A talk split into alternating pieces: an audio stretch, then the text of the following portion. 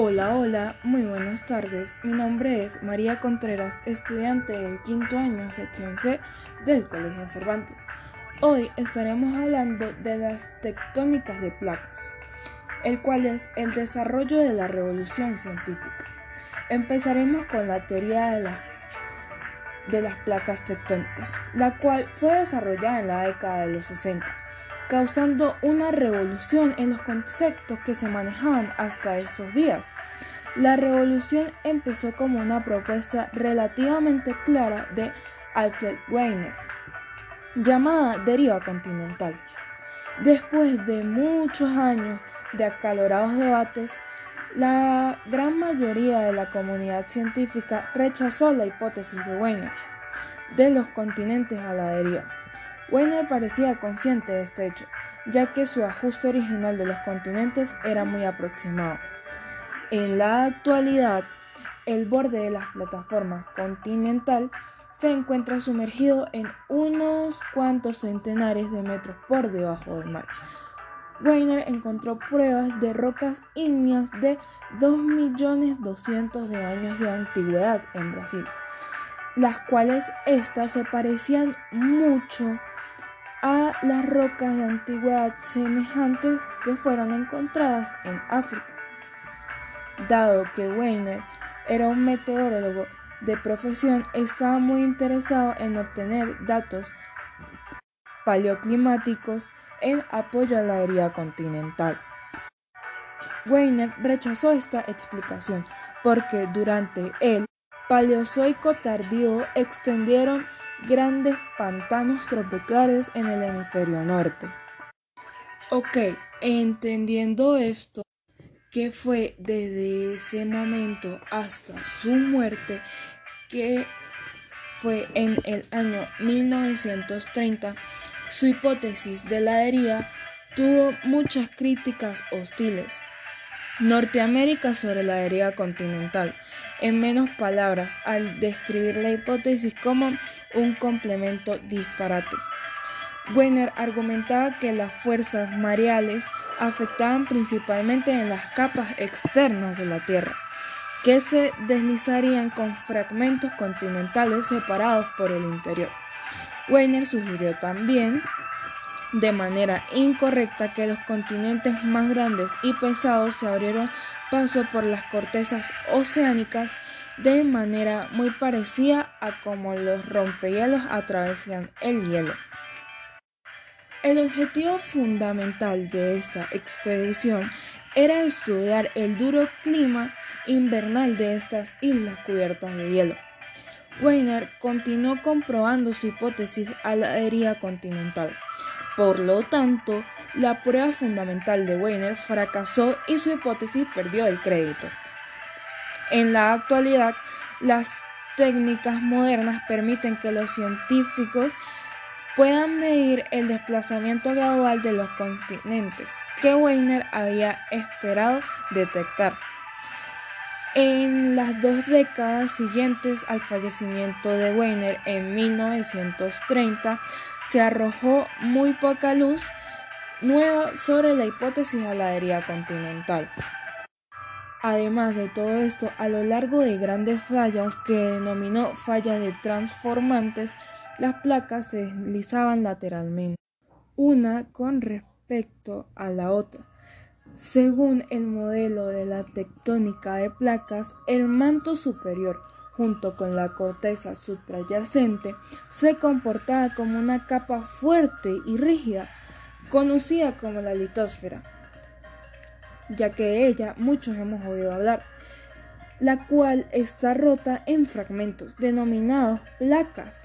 Las placas de la litosfera son más delgadas en los océanos, donde su grosor puede variar entre unos pocos kilómetros en las dorsales oceánicas y 100 kilómetros en las cuencas oceánicas profundas.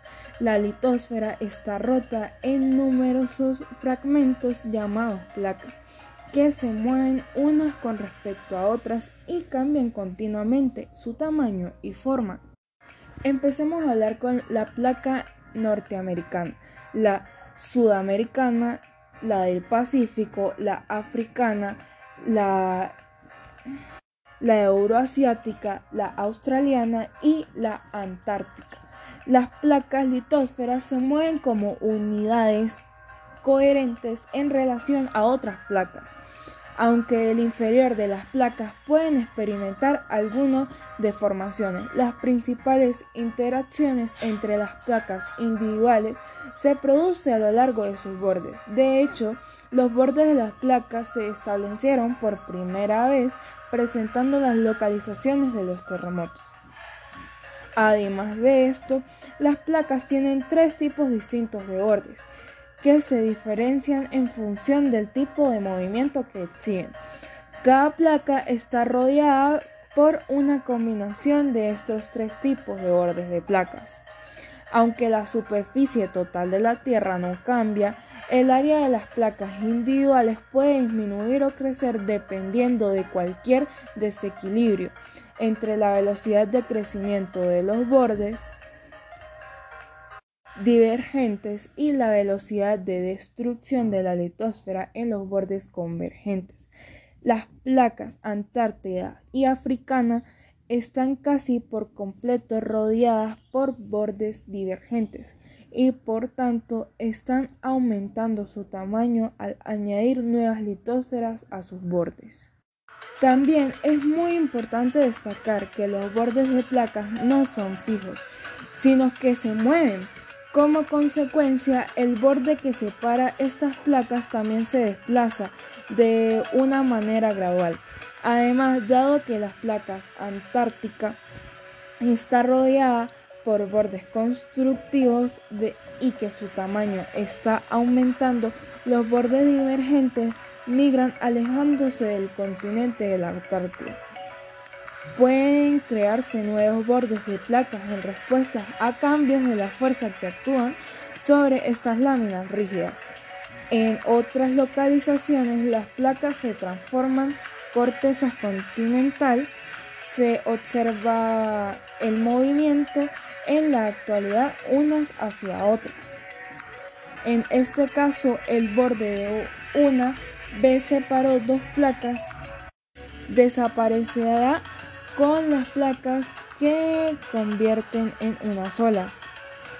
Las tectónicas de placas en la primera teoría que proporciona una visión exhaustiva de los procesos que produjeron las principales estructuras de la superficie terrestre, incluidos los continentes y las cuencas oceánicas, dentro del marco de las tectónicas de placas, los geólogos han encontrado explicaciones para la distribución geólica de los terremotos, los volcanes y los cinturones montañosos, pase a su utilidad para explicar muchos de los procesos geológicos a gran escala que operan en la Tierra. Las tectónicas de placas no se comprenden por completo. En conclusión, hay fuerzas bajo la corteza terrestre que determinan que las placas tectónicas se mueven a velocidades muy pequeñas del orden de pocos centímetros por año empujando y causando que algunos casos de las placas entren en contacto con una de ellas. Muchas gracias y este fue el podcast de hoy.